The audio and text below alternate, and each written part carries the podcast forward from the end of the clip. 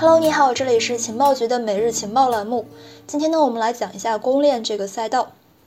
作为加密行业基础设施，公链呢一直以来都是我们无法去绕开的一个话题。伴随着一代一代的公链的发展和崛起，NFT、DeFi 还有 GameFi、元宇宙等生态的热潮呢，也是相继迎来爆发。反过来，这些赛道项目的爆发，也去促进了公链的发展和价值提升。我们不难发现，在市值前十的项目之中呢，超过半数都是公链项目。有很多新一代公链项目，比如说 Terra、Solana、Avalanche 等等，从去年开始就迎来了爆发式的发展态势，给投资者们带来了很多机会。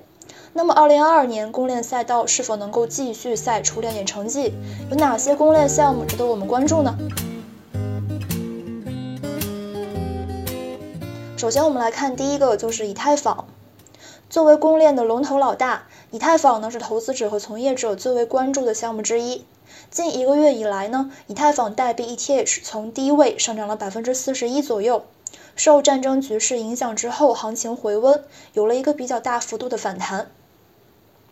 以太坊作为最为老牌的公链项目，承载了大部分的生态应用。目前以太坊链上锁仓总价值 TVL 呢超过了一千二百亿美元，占到了所有公链的百分之五十四点一九。基于以太坊之上呢，有超过五个市值高达十亿以上的 DeFi 项目。这五个项目呢，分别是 MakerDAO、Convex Finance、Ave、Uniswap、Lido。以太坊生态能够发展的如此稳健而且迅猛。主要是得益于它非常强大的技术基础和经济机制，同时呢，还是因为它在区块链领域有着一个非常强大的共识，这使得大部分项目都愿意优先考虑布局在以太坊上。反过来，这些生态应用的爆发也会促使以太坊公链价值得以进一步提升，ETH 也就自然而然成为了很多机构投资者和散户的这个呃首选标的之一。那么从中短期来看，我们要如何去判断以太坊价值呢？换一句话说，就是二零二二年以太坊会继续上涨吗？以太坊这个价格呢，主要是受供需的影响，而目前呢，主要去影响供需的因素是有两个层面，第一个呢，就是持有者的这个买卖行为，而第二个呢，就是以太坊本身机制对于这个发行和流通的影响。首先来看第一个层面，目前呢，从短期来看，市场上已经释放出了一些看好以太坊的潜在信号，可以为投资者们提供参考。一方面呢是长期持有者方面的，三月二十八号的一份数据显示，持有 ETH 超过一年的地址呢，在近几周之内增持超过了四百万枚 ETH，价值超过了一百三十亿美元。而另外一个方面呢，就是以这个三箭资本为代表的机构在不断增持 ETH。根据数据显示，近一个月标记为三箭资本的地址增持超过八点六万枚 ETH。而且，这个三箭资本转出了大量的 ETH 参与 Curve 等协议。其次呢，我们来看第二个层面，也就是以太坊本身的机制对于 ETH 价格的这个影响。根据 OKLink 数据显示，在去年 ERP-259 提案实施之后，以太坊网络目前这个总销毁数量呢是二百零九点一万枚 ETH，ETH 当前供应量呢是一点一八亿枚。随着以太坊上每笔交易费用中的基础费用被销毁，从而导致了这个 ETH 的通缩，这在一定程度上呢会增加 ETH 价值，成为其价格上涨动力。另外一方面，以太坊呢预计将会在今年的六月份进行 ETH 一和 ETH 二的合并，正式转向 POS 机制。到时候呢，随着以太坊的质押量不断增长，而且原本由矿工所产出的 ETH 数量减少，短期呢可能会造成 ETH 流通量减少，从而对其价格产生一些积极影响。根据链上分析平台 OKLink 四月八号的数据显示，以太坊2.0当前质押总量呢是一千一百二十六万枚 ETH，创下历史新高。我们也可以看到，从这个牛熊周期开始，ETH 2.0的质押总数呢，就是在不断的增长。当然，尽管说以太坊在公链赛道之中的发展呢是最为稳健的，而且呢共识是最为强大的，但是呢，其实纵观2021年到2022年，除了以太坊之外，还有很多公链项目正成为后起之秀。从数据表现来看，有不少公链项目在今年的发展速度甚至超越了以太坊，比如说像 Terra 还有 Cardano 等等。那么这些攻略项目是否具有潜力，值得我们关注呢？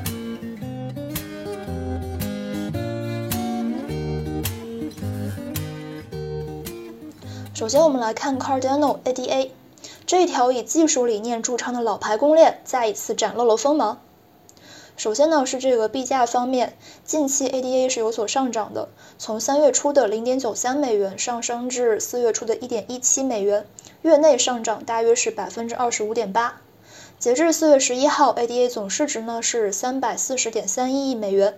链上数据表现方面，持有 ADA 的地指数呢，从年初至今是增长了百分之四十八点八。截至四月十一号，Cardano 的这个 TVL 达到了二点九八亿美元，在公链之中呢，排名是二十八。三月份的涨幅超过了百分之九十七。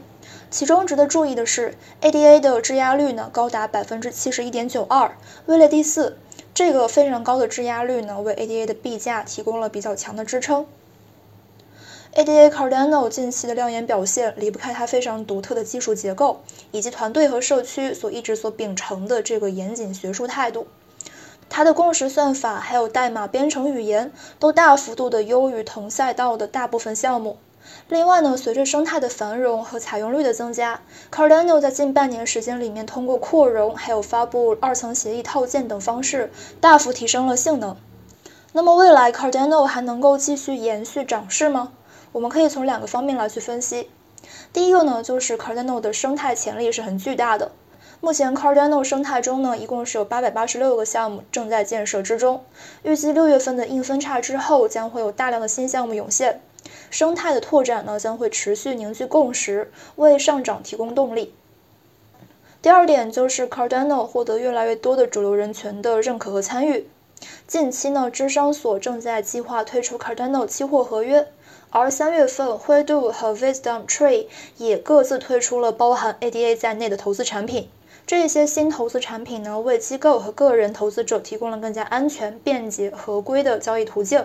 有望吸引大量新资金进场。总之呢，经过多年发展，Cardano 呢算是稳扎稳打、厚积薄发，它已经坐稳了加密市场前十的位置，并且在今年进入了一个发展快车道，所以我们不妨持续关注。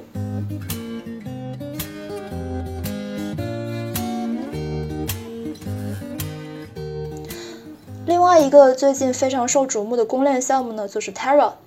m a s e r y 在三月份发布的一份报告之中，将 Terra 认定是为2022年发展最好的公链生态。三月份 Terra 的代币 Luna，它的这个质押回报率多次达到了百分之六以上，成为了质押回报率最高的 token 之一。这也就吸引了很多用户开始去质押 Luna。数据显示，截至到四月十一号，Terra 的 TVL 达到了一百九十二点五亿美元，位列第二。相较于二月份的时候呢，是上涨了百分之一百一十一点二。代币的质押呢，也会去带动币价上涨。根据数据显示，Luna 三月份涨了百分之十七点三，在四月五号达到了一百一十六点四六美元历史新高。当前这个市值呢是三百一十二点四亿美元，位列第九。追根溯源，Terra 的成功呢，主要是源自于它的这个非常好的基本面。Terra 呢是以稳定币为核心，创造性的设计出了双代币弹性供应机制，将 Terra 和 UST 深度绑定，形成了生态发展和代币上涨的一个正向循环。然而呢，伴随 Terra 不断发展，始终呢会有人担心 Luna 可能会去陷入死亡循环。针对这个质疑呢，Terra 从一月份开始去买进比特币，构建自己的多样化外汇储备。从今年的一月二十七号开始，Terra 平均每两天增持大约是三千枚 BTC。截至到四月十一号，已经持有了三万九千八百九十七枚 BTC，价值大约是十六点八亿美元。它的长期目标呢是为其比特币储备筹集一百亿美元。除了比特币之外，Terra 呢还宣布将从 Avalanche 基金会购买价值一亿美元的 AVAX 代币，来增加其储备。这些储备金呢，将会有效充当 UST 的赎回机制，来确保在加密市场大幅抛售期间，有效的去缓解新铸造 Luna 进入市场的速度，保证稳定币价格始终和美元挂钩，大幅降低了风险。所以说，Terra 最近的话也是非常值得关注的一个项目。当然了，供应链领域的明星或者是潜力项目呢，可能是远不止于这些的，我们只是挑了几个进行分析而已。那么为什么供应链会如此的火热？今年供应链是否能够继续成为投资大热点呢？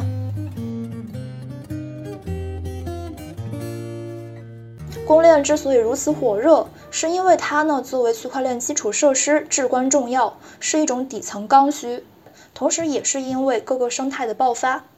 比如说，从去年到今年，DeFi、NFT、GameFi、SocialFi 等等一些热潮火爆，给公链提供了很大的考验和机会。一方面呢，大量的 DApp 出现，给本身已经已负重荷的以太坊带来了网络拥堵和高昂的 Gas 费的考验。但另外一个方面呢，这也会给众多新公链提供了发展空间。目前各大公链上的 DeFi 项目数量已经超过了一千个。截至二零二二年的四月十一号，按照 DeFi 的总锁仓量，排名前十的公链分别是以太坊、Terra、BSC、Avalanche、Solana、Phantom、Polygon、波潮、Cronos、Arbitrum。以太坊的 DeFi 锁仓总量占比相对来说呢是有所减少的，较去年十二月份下降了百分之八左右。这说明了公链的市场份额正在被其他公链所蚕食，以太坊的市场主导地位有所下降。根据统计，目前累计已经收录的公链数量呢是有一百零三条，对比二零二一年年初相比的话，这个数量增长将近十倍。同时，NFT、GameFi 等等一些热点的蓬勃发展，使得市场上涌现了很多以新热潮作为差异化竞争的垂直公链。相比起去年年初以太坊一家独大，TVL 占比高达百分之九十六，公链如今呢正在呈现出百花齐放的趋势。但是，伴随着 Layer 2的发展，以及以太坊今年升级之后性能逐渐提升，这些新一代的竞争公链的发展空间是否会受影响呢？如今这个局面会如何变化呢？当然，有一点可以肯定的就是，如今的公链发展现状跟2018年的时候呢，还是完全不一样的。在不断的新的生态热潮涌现之下，而且公链的蓬勃发展也会反过来促使区块链的生态爆发。在这个方面二者是相互利好相互促进的。因此供链这个领域值得我们长期关注但同时也需要认知到其中具体的机会和风险。